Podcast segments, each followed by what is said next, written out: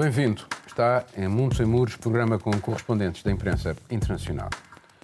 As ondas de choque de, em torno da Operação Marquês continuam a abalar a opinião pública, a magistratura e a política. O balanço de sete anos de investigações, com o antigo Primeiro-Ministro detido durante nove meses com violações do segredo de justiça pelo meio, acabou numa acusação a ser desfeita pelo juiz de instrução. Dos 31 crimes que pesavam sobre José Sócrates, restam apenas seis. Dos 28 arguídos, restam apenas cinco. As críticas ao sistema judicial português dispararam em seguida de várias direções. A morosidade da justiça ficou patente, mais uma vez. Os megaprocessos onde cabe tudo também. Houve até um abaixo assinado a pedir o afastamento do juiz de instrução. O assunto acaba por ter tudo para um aproveitamento do discurso populista antissistema, potencialmente nocivo para o Estado de Direito. Voltou a falar-se de corrupção, da falta de instrumentos eficazes para combater, da falta de uma ética republicana, essa exigência de um comportamento exemplar aos que servem a causa pública. Porque, apesar de tudo, Sócrates não teve nenhuma vitória. O antigo Primeiro-Ministro continua acusado, sobre ele pesam crimes com uma moldura penal que pode ir até aos 12 anos de cadeia. Catarina, o que é que isto nos diz de Portugal, do combate à corrupção, da justiça, tu que trabalhas para uma agência internacional? Eu tenho vários pontos a fazer sobre este caso. Um deles é exatamente sobre o jornalismo em si. Uh, ontem, um, Sócrates publica um novo livro, que saiu ontem, chama-se só, só é o começo, ou começa agora, uma coisa assim. Em que ele fala bastante sobre jornalismo. Eu não li o livro todo, como podem imaginar, mas fala bastante sobre jornalismo. E há um ponto em que ele diz: toda a investigação criminal parece, assim, dedicada a servir essa nova autoridade, a audiência do Jornal das Oito.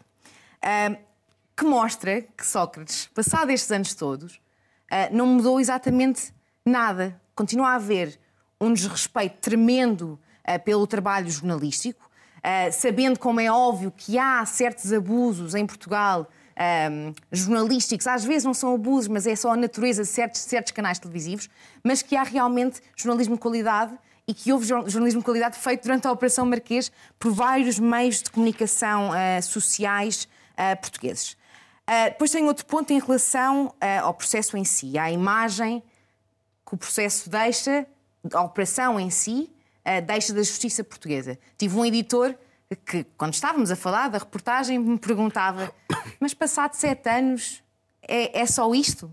Deixam cair tantas acusações assim? Não havia provas suficientes? O que é que faltou na acusação para o juiz um, levar, o juiz instrução levar o processo para julgamento?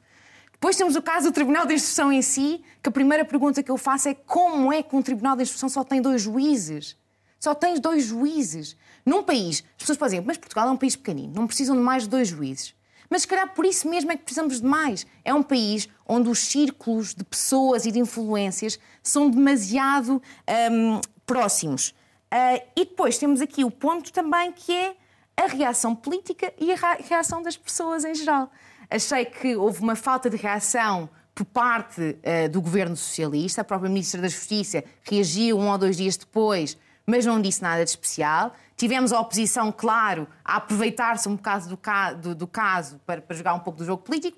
E depois temos uma sociedade realmente passiva que só reage na esplanada no café, que agora podem ir para a esplanada. Portanto... Vou pegar naquilo que tu disseste, porque de facto quem criou a estrutura da justiça em Portugal, Miguel, foram os principais partidos, PSD, PS, CDS, uh, e uh, são eles que uh, decidem como é que eles querem, como é que querem justiça em Portugal.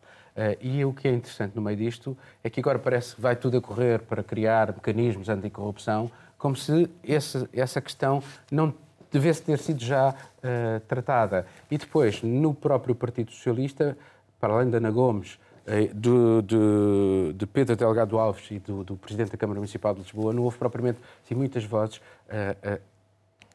falarem na necessidade, se calhar, de uma reflexão em torno da responsabilidade do Partido Socialista sobre isto. Portanto, José Sócrates acaba por, se calhar, lhe estar a fazer um favor ao atacar tão diretamente alguns dirigentes do PS, nomeadamente o Primeiro-Ministro.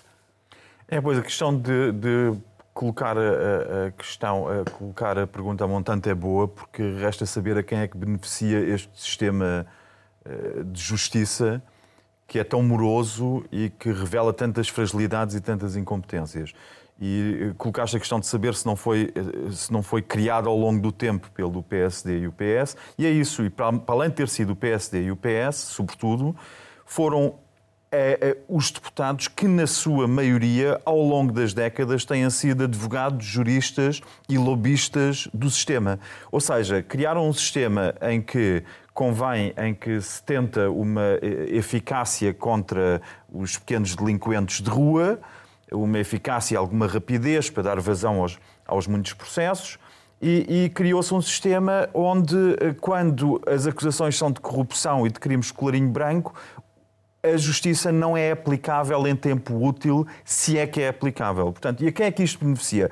Eu, eu recordo-me de ter ido uh, uh, há muitos anos ao gabinete do, do advogado de Medina Carreira, tinha o seu advogado, o seu consultório, de, na, o seu gabinete de, como advogado, escritório na, na Avenida Columbano Bordal Pinheiro, em Lisboa. Eu lembro dele apontar para as estantes numa enorme sala, mas uma sala muito grande, e ele dizia: aqui estão os processos que correm há 5 anos, ali estão os que correm há 10, ali estão os que correm há 15, e depois apontou para a estante maior, e estes são os que correm há 20 anos. E a crítica que Medina Carreira fazia do sistema, na altura, é, é, era, era, era atual na altura em que ele a fez, e é atual hoje. O sistema está, de facto, feito para estes casos serem inconclusivos. Para serem inconclusivos. E a questão é, porque é que estes casos são inconclusivos? É porque não se quer que determinadas pessoas acabem julgadas. É a única explicação que temos para isso. E olhando para o caso de um primeiro-ministro, uh, olhando para o caso de um primeiro-ministro, nós sabemos que a obtenção de provas num caso de corrupção é, é muito complexa, porque os acusados uh, não há testemunhas, regra geral, uh, o que há são indícios. E aplicando a máxima que um indício é um indício, dois indícios são dois indícios, mas a partir do terceiro indício podemos começar a falar de uma prova, de uma prova de um ato que se enquadra num crime. E nós temos, no caso, um primeiro-ministro que sabe que recebeu dezenas, se não centenas de envelopes com, com, com dinheiro vivo. E, e, e, sabendo de um primeiro-ministro que, que, que outrora foi muito rico, com uma grande herança, mas depois tem que ser financiado em centenas de milhares de euros uh, por um amigo, sabendo, e a Catarina falou nisso, num noticiário que agora eh, um ex-primeiro-ministro diz num que, que, que, é, que é a única coisa que interessa é esse noticiário. Isso explica porque é que esse Primeiro-Ministro, enquanto foi Primeiro-Ministro, durante tanto tempo, além de já ter o sistema judicial controlado, porque já tinha, já estava, vimos que o sistema judicial estava controlado, o sistema de justiça, tentou controlar a comunicação social. Ele, durante Sócrates tentou, eh, tentou uh, controlar a comunicação social, telefonava para o, presidente, para, para, para, para, o uh, uh, Procurador-Geral da República, um primeiro-ministro que telefona para o Procurador-Geral da República queixar-se está a ser investigado, um primeiro-ministro que cria um sistema através de um amigo que cria jornais, como foi o caso do jornal Li, criado pelo Grupo Lena. É, é inadmissível, de facto, de facto. é verdade. Enfim, houve um tentativas várias para condicionar a comunicação social uh, e é, é, precisamente essa, essa situação de falta de transparência. Uh, não só na, nas relações entre o poder político e a magistratura, entre o poder político e a comunicação social, não devia realmente haver aqui uma, uma, uma catarse, uma, uma tentativa de reflexão para tentar-se construir, se calhar, um país melhor e uma república melhor? Sim. E não ir a correr, a fazer já leis à pressa. Sim para Sim, tentar. É, mas a catarse, catarse é, é, é, um processo perigoso, porque nós temos, dizemos sempre que temos medo de, dos populismos e a catarse. Eu já vi uma, uma, uma catarse em Itália que não correu muito bem. E, e precisamente cavalgando a indignação de, de, dos escândalos da corrupção. E uma coisa que eu posso dizer eh, sobre, sobre o Sócrates já foi, foi dito, mesmo esta semana foram ditas muitas coisas sobre as quais eu não, não me vou debruçar. Ou seja, é, é claro que temos, temos uma série também de, de, de, de, de contradições mesmo neste, neste despacho, ou seja, temos uma, uma corrupção que prescreveu, é, ou seja, não, a, a prescrição não é, não é absolvição, é uma prescrição corrupção. Eh, temos eh, a corrupção, o dinheiro que vem da corrupção, que é branqueado e que não paga impostos. Enfim, tudo isto seria suficiente para, para dar eh, uma, uma, um, um juízo político, sobre, mas sobre um político que já tem uma carreira política completamente queimada, portanto, vem já muito, muito tarde. E, hum, e, e para responder também à questão do, da, da, ligação com o Partido Socialista, e assim respondo também à tua última pergunta, porque sei que, que nos vais perguntar se, se, o que é que que publicamos e se publicamos alguma coisa. Eh, já na semana passada, com o Miguel, dissemos que no, no fundo não havia muito interesse em Itália ou mesmo na Alemanha. Porquê? Porque há uma característica neste, neste eh, caso Sócrates em Portugal que é diferente de todos os outros escândalos de corrupção, por exemplo, por exemplo em Itália, mas mesmo no caso Bárcenas em, em Espanha, em que os grandes acusados eram pessoas absolutamente anónimas, eh, muitas vezes tesoureiros, contabilistas anónimos, de partidos. Ou seja, o que ficou demonstrado, às vezes, outras vezes a magistratura não, nem sempre conseguiu demonstrar, era que havia um sistema corrupto que alimentava partidos. E, e, e, neste caso, não. Neste caso, até tivemos uma tentativa de alargar o processo, de fazer um mega, mega julgamento que envolvesse uma parte da elite financeira do país, e nem isso foi conseguido. Portanto, ficou outra vez um caso quase romântico de dois amigos que da província vêm à capital, conquistar a capital e que trocam dinheiro vivo para, para, para comprar um apartamento em Paris. Resistiu, a capital não resiste muito. Juliana, continua tudo na mesma. Sobre este assunto. É, é interessante porque o Brasil é um país famoso pelas suas questões de corrupção e como brasileira é, também todo esse desfecho é, é impressionante até no, no, contexto brasileiro. Eu me mudei para Portugal um, um, dois meses antes do, do Sócrates ser preso e foi um grande evento aqui. Eu lembro a prisão, que era uma comoção, as pessoas paravam e, e foram ver. E eu nunca imaginei que quase sete anos depois é, esse assunto ainda não teria sido julgado. É, então, isso é uma certa perplexidade, porque mesmo para padrões brasileiros, digamos assim, a há uma demora. É, o interesse da comunicação social brasileira no assunto foi, foi, foi pouco. É, eu publiquei, mas quando se pensa em tudo que isso representa, é, acho que não se esperava muito um resultado diferente, justamente porque, como a Catarina bem lembrou, existem só dois juízes de instrução. E, matematicamente, a chance, no caso de um sorteio eletrônico, como deve ser de juízes, era de 50% para cada um. É, a partir do momento que foi escolhido o juiz Ivo Rosa, com o histórico que ele tem de derrubar acusações do Ministério Público, já se sabia que era muito esperado que as, as acusações de corrupção caíssem, como de fato caíram e que muito continua. provavelmente, sim, ele é, não, não, não, não foi libado longe disso, mas já era expectável isso e como já é expectável que isso venha a ser mudado no, na relação. Então assim, é um, são passos que todo mundo já sabe mais ou menos como vai acontecer, mas nós estamos a assistir esse desenrolar dos, dos esquemas. Mas, mas deixa-me mas... colocar a questão inicial, desculpa lá, Juliana, que é uh, que sentimento é que isto dá ao cidadão comum que não tem esse acesso à justiça? Imaginando que isto, este processo pode acabar em 2035 ou 2034. Eu vou, eu vou dizer assim. o, que um, o que eu conversei com alguns advogados sobre isso e eles me disseram que o, o sistema judicial português é uma maravilha para quem tem dinheiro. E cada vez mais eu vejo isso, porque é óbvio que é preciso ter algum tipo de, de proteção com a acusação, é óbvio, a presunção da inocência é um princípio básico do, do Estado de Direito, mas não existe limites, às vezes, para o que pode ser produzido como prova de defesa, quantidade de material produzido. Então, para quem consegue interpor recursos, para quem consegue pedir é, mais e mais adiamentos, a justiça portuguesa é um prato cheio. E agora, eu só, só queria falar do, de um movimento que Sócrates tem tido com a imprensa internacional e com os públicos de outros países, é, de comparar o seu próprio caso ao caso do ex-presidente brasileiro Lula. É, ele fez isso no, no dia da no dia do resultado, ele publicou um, uma, um artigo na Folha de São Paulo. Ele faz isso no próprio livro dele. É, a ex-presidente Dilma Rousseff é responsável por escrever o prefácio do livro e ela também compara o caso do ex-presidente Lula. Existem similaridades, existe uma questão na, na, no juiz, existe o fato de ser um apartamento, mas existe também um abismo enorme que separa os dois casos. Quando Sócrates, quando Sócrates diz que foi impedido de ser candidato à presidência, que, que tudo isso aconteceu para ser impedido, uh, para ele ser impedido de ser candidato à presidência, vamos lembrar o peso que existe na presidência em Portugal, o, pre, o peso que existe na presidência do Brasil. É, Lula era o líder nas sondagens, em todas as sondagens, no momento que ele foi preso. É, Sócrates tinha condições de ganhar, por exemplo, Marcelo Rebelo de Souza. É, é, difícil fazer essa, essa comparação e achar que, que vai colar. E, e a impressão que eu tenho é que, como o caso é tão complexo, é tão. há tantos anos que se fala nisso que talvez para o exterior essa, essa mensagem tenha algum tipo de eco. Bom, vamos passar para um novo tema. Uma movimentação de milhares de soldados russos a dirigirem-se para a fronteira da Ucrânia lançou alertas em várias capitais. Os Estados Unidos enviaram navios de guerra para o Mar Negro. A NATO reiterou o apoio à integridade territorial da Ucrânia.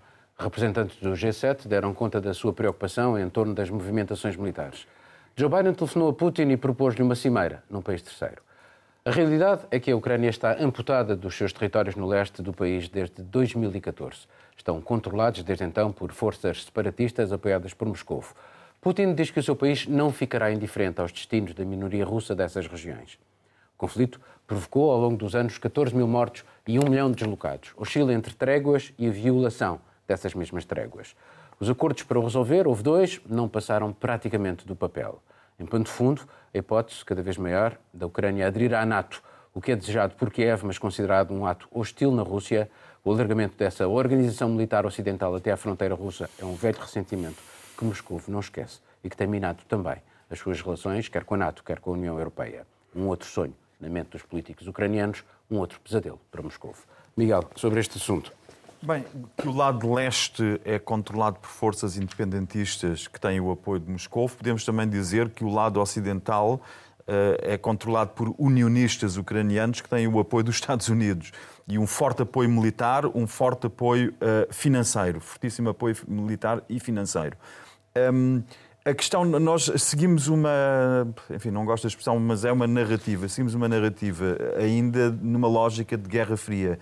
E isto não é retirar nenhum mérito como déspota autocrático, uh, abusador dos direitos humanos a Putin. Ele tem os créditos todos, tem os méritos todos. Mas a questão da Ucrânia está mal contada. Está mal contada e não é preciso recuar à campanha uh, presidencial para saber os interesses que os norte-americanos, em especial Joe Biden, têm na Ucrânia. São muitos os interesses. E, sobretudo, é preciso ver que a Ucrânia deveria ter permanecido uma zona neutra para não criar a situação em que agora estamos. A Ucrânia deveria ter permanecido um território entre o bloco ocidental União Europeia, que vai até a fronteira da Ucrânia, e a, a Rússia, para não acossar a Rússia, que teve perdas enormes.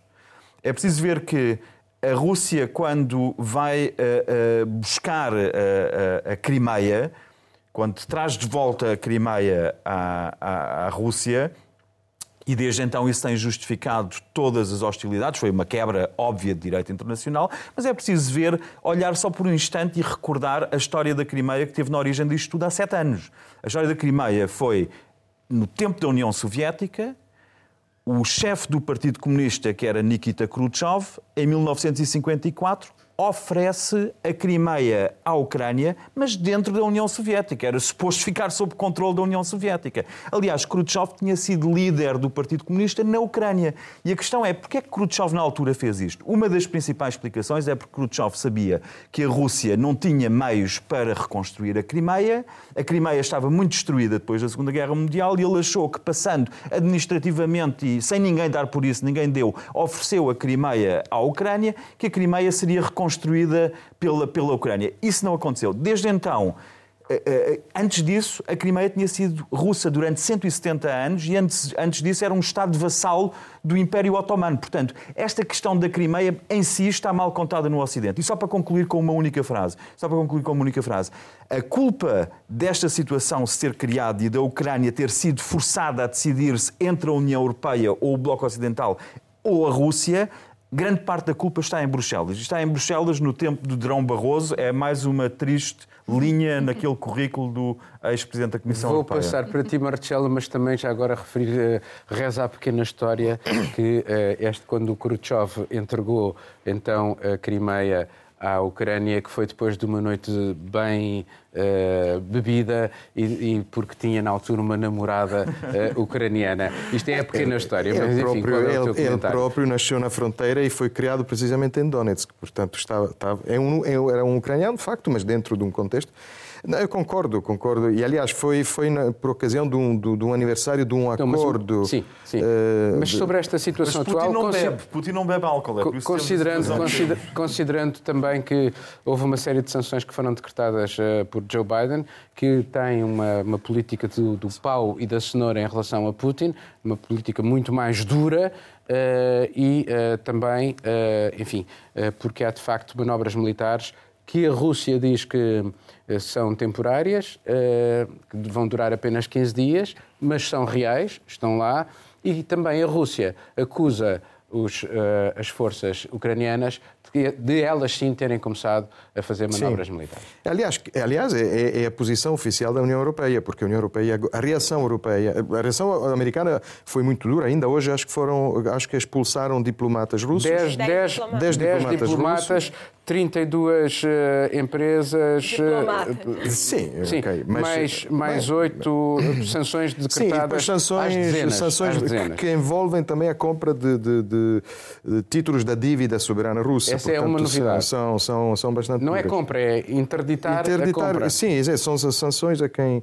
Exatamente. Uh, portanto, são, são, são medidas muito duras. Ao mesmo tempo, Biden propôs um encontro num país terceiro. Deve ser me, na Europa. Que me parece, que me parece uma boa, uma boa ideia. E, hum, a esperança é que nós temos que olhar sempre para, com, com um, um olho muito atento à, necessidade de, de paz. Porque, para quem se lembra das tensões da Guerra Fria, acho que tudo isto é, é, é muito, muito preocupante. E, e, e, concordo com, com o que o Miguel dizia sobre a necessidade de deixar eh, uma zona neutral entre. Ou seja, nós não podemos sempre pensar que somos o, o, o, os bons da fita e que levamos a democracia para todo lado. Sim, é verdade, ninguém tira o mérito de, de, de, de Putin ser um um já ditador, não vou dizer ditador como, como o Draghi disse do Erdogan, mas enfim, um, um, um semi-democrático, como se dizia. Como dizia algum. É, exato. Mas, mas também não podemos pensar que vamos levar mísseis para, para a Ucrânia, para a fronteira com a Rússia e que está tudo bem, porque nós temos o direito de fazer isso. É preciso eh, eh, conversar. A propósito da União Europeia, da posição da União Europeia, eh, há muito embaraço. Houve, houve um, um, caso de ontem, acho, em que um, o, o, presidente da Ucrânia convidou Ursula von der Leyen para a cerimónia dos 30 anos da independência que vai ser da, da Ucrânia, que vai ser em 24 de agosto. A Ursula von der, von der Leyen declinou o convite não só, mas uh, pediu ao chefe de gabinete para assinar a carta, que foi um, uma gafe diplomática pelo menos igual ao do sofá.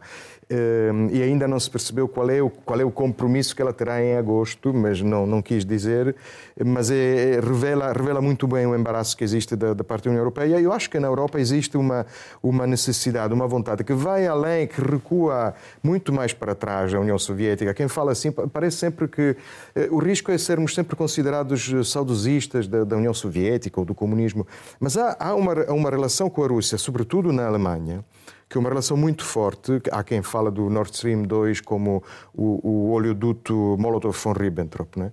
Um, e se calhar vamos precisar, com figuras menos, menos sinistras do que o Ribbentrop e o Molotov, se calhar precisamos de um diálogo, tal, mas talvez com a Ucrânia no lugar da Polónia. Porque eu, eu vejo muito difícil a hipótese da Rússia recuar da Crimeia, desistir da Crimeia. Antes de passar para ti, é só para recordar que em janeiro de 1990, James Baker, que era o secretário de Estado norte-americano, eh, garantiu a Gorbachev que a NATO nunca se iria expandir na Europa de Leste. E foi o que foi. Mil, uh, a Ucrânia deram-lhe um estatuto especial, não permitiram que a Ucrânia entrasse na NATO, porque senão a NATO está completamente na fronteira russa. e depois não. Foi uma, uma promessa oral que nunca foi respeitada, depois Gorbachev acabou por se demitir e a NATO foi-se expandindo para, para, até, até lá. Putin considera, por exemplo, que a maior tragédia russa foi precisamente o desmantelamento da, da União Soviética. Uh, nós não podemos deixar de olhar para o ponto de vista russo quando faz, analisamos também uh, esta questão. e, ao mesmo tempo, como é que isto se resolve, considerando que a Rússia, se calhar, também tem aqui alguma razão de queixa? Antes de responder, só queria dizer que não dá para comparar o Sofagate com que aconteceu. Uma humilhação pública de uma chefe Não, é, Podemos é voltar difícil. a falar do sofagito se quiseres. Só para dizer, só para dizer que não dá, não dá para comparar. Só para dizer que não do dá. Só para dizer que não É dá para comparar grave. o que é uma assinatura é, é grave em questão protocolar, mas foi uma, uma humilhação pública. Não é uma- von não foi uma humilhação Enfim, pública, é. não foi uma Agora eu vou terminar. Sim, agora. Mas não, Agora eu vou terminar. Vamos ah, pronto, então, Vamos continuar. Vamos, vamos voltar Onde estávamos? Sim. É, foi um erro de avaliação achar que. Aliás, parece ter uma questão histórica de chegar perto da Rússia é algo que derruba diversos impérios e governos e regimes autoritários. Enfim. É, a, Rússia, a, a Ucrânia é mantida indefinidamente na sala de espera, tanto da União Europeia como da NATO, há muito tempo e com alguma razão de ser. Mas terem alimentado isso, com, seja através de Durão Barroso, seja através desses primeiros acordos de um status, status especial com a NATO, é, claro, criou uma, uma expectativa em certos governos ucranianos, porque se imaginam protegidos protegidos da Rússia num momento de dificuldade. E agora, nesse momento que nós temos tropas russas em movimentação sem precedentes na região, é, o presidente ucraniano viu que não é assim. Nesse momento, ele se encontra na França, à espera de Macron, justamente para dizer isso. E nós sabemos os riscos que existem desse tipo de tratamento, cozinhando em lume brando, de países pela NATO e mesmo não pela NATO só, mas também pela União Europeia. Por exemplo, o caso da Turquia, onde houve uma guinada de posição de que foi de ir para um governo pró-europeu, no caso um posicionamento do mesmo governo de ser pró-europeu, para ter uma questão diferente de confronto. É, existe, obviamente, essa possibilidade na Ucrânia também. No caso específico dessa movimentação russa, agora vamos lembrar que a Rússia tem uma participação ativa na guerra da Síria muito grande, com tropas russas. Praticamente todo general topo- de topo na Rússia nesse momento tem experiência de terreno na Síria. É, a Rússia conseguiu melhorar a qualidade do seu arsenal bélico, melhorar as operações. Hoje o exército russo, que antes era considerado um gigante lento, ele está em condições operacionais muito melhores do que muitos eh, do que o, pote- o poderio combinado da NATO, como nós dizemos assim. É, não, não se sabe muito bem, os analistas dizem que não fica muito óbvio o que a Rússia deseja nesse momento com isso, se é só um fletir de músculos, se é tentar, de alguma maneira, ter mais eh, vantagens em relação a negociações com os Estados Unidos. O que, o que nós sabemos é que, no caso disso escalar realmente para uma guerra, eh, o exército russo, nesse momento, ele está em condições infinitamente superiores do que aquelas da anexação da Crimeia. Bom, uh, Catarina, uh, o presidente ucraniano esteve também agora na Turquia, aparentemente para comprar uh, algum armamento. Portanto, há de facto ali um, um aumentar das tensões uh, militares, uh, mas uh, a situação uh, de podridão em que, isto se encontra há vários anos também uh, uh, só favorece os independentistas e só favorece a Rússia. É preciso realmente encontrar uma solução. A Europa não parece querer encontrar uma solução, porque teve essa hipótese de o fazer. Aliás, aquele, aquele acordo que havia, nós chegámos a falar aqui neste programa com Merkel, Macron, Minsk, Zelensky e, e- sim. Uh, não é o de Minsk, é, é Ah, o mais recente. É, é aquele protocolo de. de, de hum, já não me lembro. É um, é um, é um que reúne, reúne, reúne os quatro. Hum, e permanentemente. E se isso, isso não, não consegue, uh, uh, a Europa não consegue resolver, portanto, vai-se manter uh, a situação durante quanto tempo mais? Quanto tempo mais é que, é, que- é que se aguenta é, isto? é- esta é a questão. Houve- Houve um artigo do Financial Times que saiu ontem que diz ah, Biden não vai mudar Putin, mas é bom que falem, não é? Ah, portanto, aqui a questão é até onde é que a Rússia está também ah, disposta a ir. Nós estamos aqui num caso onde temos vários analistas. Os analistas e os especialistas têm dois pontos de vista. Pontos de vista. Um é que Ahm, a Rússia está aqui numa tentativa quase de provocação da administração Biden e, ao mesmo tempo, está a tentar criar alguma instabilidade ah, na Ucrânia. Portanto, tentando fazer as coisas, duas coisas ao mesmo tempo. E depois também é importante relembrar que ahm, a própria, eh, o conflito na, na Ucrânia ahm, não causou só vítimas mortais à Ucrânia. É? Nós estamos a falar aqui também que houve russos, soldados russos que morreram, houve cidadãos russos que também morreram. Portanto, a Rússia ainda gasta milhões e milhões a tentar integrar não é, a Crimea. portanto, se correr mal, isto pode ter custos bastante elevados, não só a nível uh, financeiro uh, para a Rússia, mas também a nível de, de pessoas que, que, podem, que podem vir uh, a morrer. Mas aqui eu acho é que é possível que a Rússia venha a intervir. Nós não podemos olhar para isto como algo que seja só uma, uma, uma fantasia, não é? Nós vimos isso. Aliás, uh, denunciaram. E denunciaram. Portanto, nós vimos isto uh, na, na Geórgia, nós vimos isto uh, também na, na Crimea em si, e nessa altura ninguém estava à espera. Se calhar havia alguns analistas a falar sobre o assunto, mas ninguém estava à espera. E o que quer dizer, porque não estávamos à espera, também ninguém estava preparado para reagir. Sim, e isto agora, já, agora já não é bem assim. Já não é bem assim, mas pronto, mas calhar há necessidade de repensarmos o que é que podemos uh, fazer. Bom, uh, o que eu queria dizer era o formato Normandia, que sim. é o que reúne sim, uh, os, Rússia, Ucrânia, França e Alemanha. Vamos passar para o último tema. As brasas da clivagem entre católicos e protestantes voltaram a inflamar-se na Irlanda do Norte 23 anos depois do Acordo de Paz de Sexta-feira Santa. O Brexit e as tensões decorrentes da pandemia estão na base de verdadeiras batalhas de rua em Belfast e noutras cidades desse território. O motivo próximo foi a decisão das autoridades locais em não levar a julgamento os participantes no funeral de um ex-membro do IRA que tinha decorrido em pleno período de confinamento. A decisão foi muito mal aceita por grupos de jovens protestantes que viram nisso uma cedência à comunidade católica mas havia já um mal-estar geral por causa do Estatuto da Irlanda do Norte decorrente do Brexit e da impossibilidade em se criar uma fronteira física a separar as duas metades da ilha irlandesa sob pena de se pôr em causa o Acordo de Paz de 1998. Isso obrigou à imposição de um controle de produtos no mar que separa a Irlanda do Norte do resto do país, dando aos protestantes o sentimento de não fazerem parte total e integrante do Reino Unido, eles que querem continuar a pertencer à monarquia britânica. Vamos ter que ser rápidos neste, neste tema. Marcelo, eh, é muito difícil resolver uma questão tão funda como esta divergência entre católicos e protestantes, porque na base é isto que lá está. É, é a última guerra de religião da Europa, não é? E, e aliás, estes, estas violências surgiram na sequência de funerais de, e que não foram devidamente castigados porque foram ajuntamentos de pessoas. Uh, e, e, e, que, e, que, levantaram esta violência juvenil.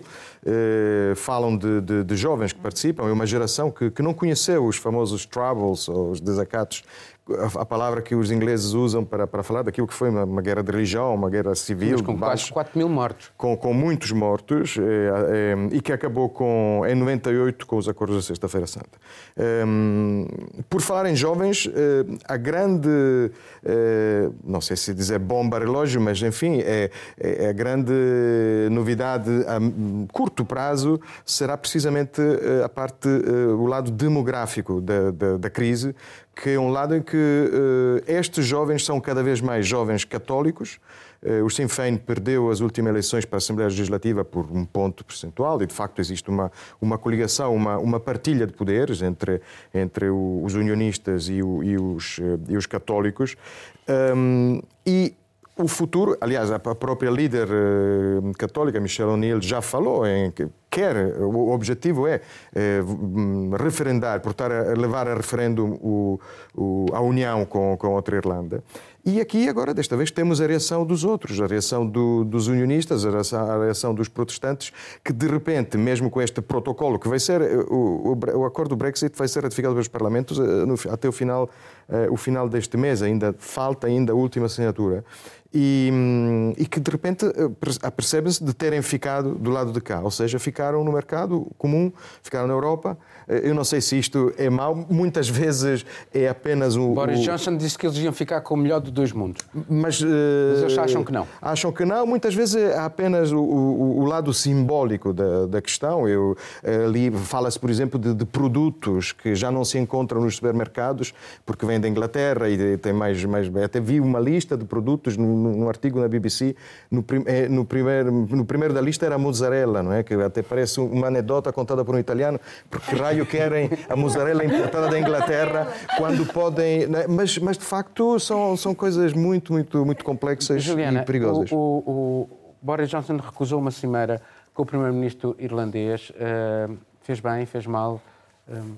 É, dá para dizer que muito disso também é responsabilidade, obviamente, do, do, Boris Johnson, que inclusive nas negociações do Brexit ele foi muito explícito em, em, fazer uma promessa sobre a questão das fronteiras. Além de dizer que não existiria uma fronteira física, ele disse não teremos uma fronteira no mar. Ele está gravado dizendo isso e foi precisamente o que aconteceu. Então ele não foi capaz de, de manter uma promessa que ele fez explicitamente. E há uma sensação de traição por parte dos irlandeses, obviamente, o que é, o que é compreensível. Do, por, outra, é, de, por outro lado, uma fronteira física na, na, na, no território terrestre seria ainda pior.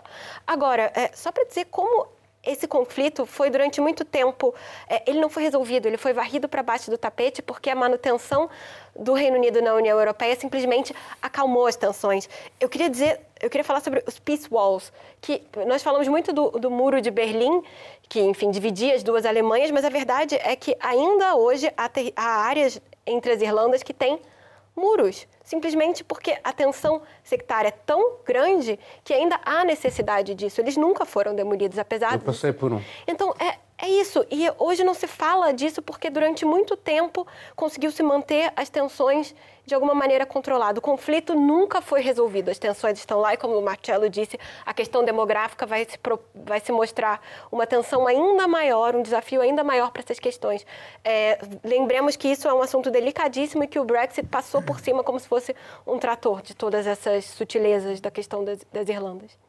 Uh, Catarina, é, é, curioso porque o, o Marcelo falou, uh, nas eleições de 2019 realmente o Sinn Féin teve quase a, a vencer, uh, enfim, a, a, alteração demográfica é favorável aos católicos e nas eleições de 2022 provavelmente pode haver uma alteração do quadro político na Irlanda do Norte considerando, aliás, também aquilo que está a acontecer na Escócia uhum. uh, relativamente a, a, a, ao, ao, referendo, possível ao possível referendo. referendo. Portanto, o Brexit uh, continua a deixar uh, sequelas gravíssimas uh, naquele, naquele país. Como é que isto se resolve? Uh, e por isso a questão é: não devia Boris Johnson um, ter-se encontrado com o Primeiro-Ministro da Irlanda do Norte no sentido de começar a, a, pôr água naquela fervura? Porque é Falar é muito é fácil, bom. é muito fácil, é muito fácil, como alguém dizia na Irlanda do Norte, é muito fácil a violência surgir, depois voltar a abaixar a temperatura Baixar. é muito mais difícil. É. Um, mas claramente, se, e é o que muitos analistas dizem, se o referendo para a saída do Reino Unido um, e para a possível reentrada dentro da União Europeia acontecer na Escócia, há grandes receios que haja uma espécie de domino effect que aconteça a mesma coisa na Irlanda do Norte, porque quando foi o referendo eh, para o Reino Unido sair da União Europeia, 51, 52% eh, da, da, dos eleitores na Irlanda do, do, Norte votaram para ficar na União Europeia. portanto, é um receio, poderá vir a acontecer. Em relação ao Boris Johnson falar com o Primeiro-Ministro da Irlanda do Norte, acho que é importante, obviamente, abrir essas conversas abertas, mas eu acho que muito o que se passa na Irlanda do Norte, para além do aspecto religioso que já se falou, é, há outras frustrações também. É? Nós temos um país na, na Irlanda do Norte onde os jovens têm pouquíssimas oportunidades laborais.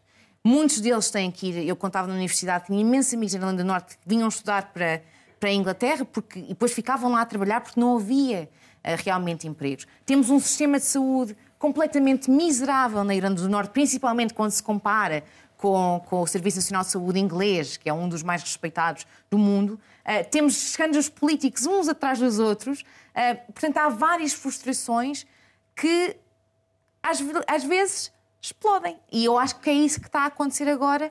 E também não podemos esquecer também da importância do legado, não é? Do legado, daquilo que os mais velhos passam aos mais novos. Eu acho que na Irlanda do Norte nós conseguimos ver isso nas ruas, não é? Nos, nos murais, do resto, nas próprias paradas que há, Orange Order, que fazem uma, uma marcha todos os anos. Portanto, isso na Irlanda do Norte não está muito vivo. É, é, é curioso porque realmente quando vamos a Belfast continuam os mesmos... Uh cartazes, enfim, a falar daquele tempo, fotografias. Miguel, a tua opinião sobre este Bem, eu acho que isso, os muros e os, uh, o legado das outras gerações, isso há em muitos sítios e isso, quanto a mim, não explica a Irlanda do Norte. Aquilo que se passa na Irlanda, uh, genericamente, enquanto ilha.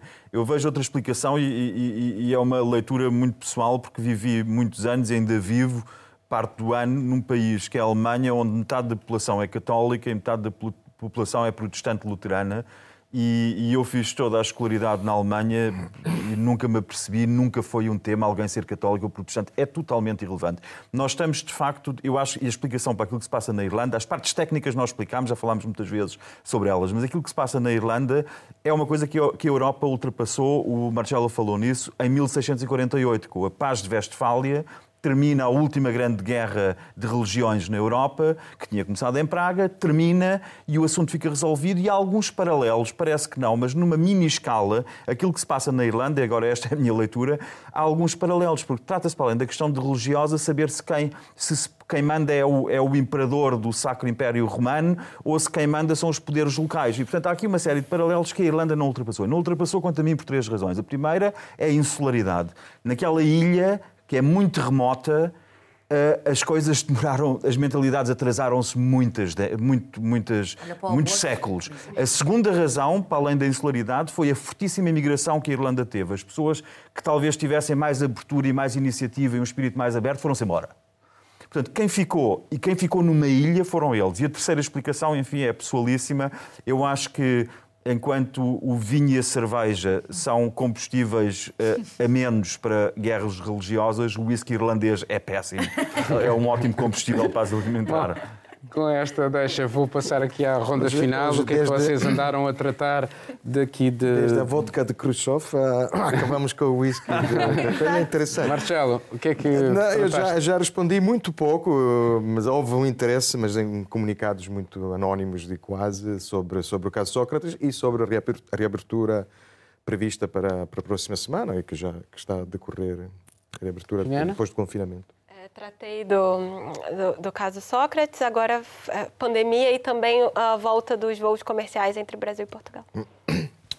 Eu todos os tópicos e também é o facto que o CEF foi uh, abolido, extinto esta semana e vai se transformar noutras organizações. Vamos ver como é que vai correr. E também a história do julgamento, já agora do. Ninguém do, falou, não é? De... Do enfim, da, da, da alteração. Do, sim, do... sim, sim, sim, exatamente. Isso também tivemos a cobrir este, esta semana. Que... Houve também ali uma queda de acusações Houve. mais ah, graves. sim, essa brutal, exatamente. Mas aí o Chega não protestou muito. Não... Ainda, pois. Se calhar dá jeito. Miguel. Bem, eu posso só dizer que o interesse dos órgãos de comunicação social na Alemanha com os quais trabalho foi nulo pelo caso Sócrates. Nulo.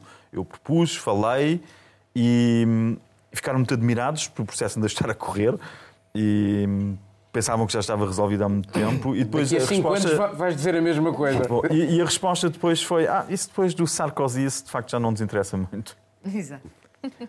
Obrigado a todos e assim terminamos Mundo Sem Muros. Regressa dentro de uma semana. Tenha dias felizes.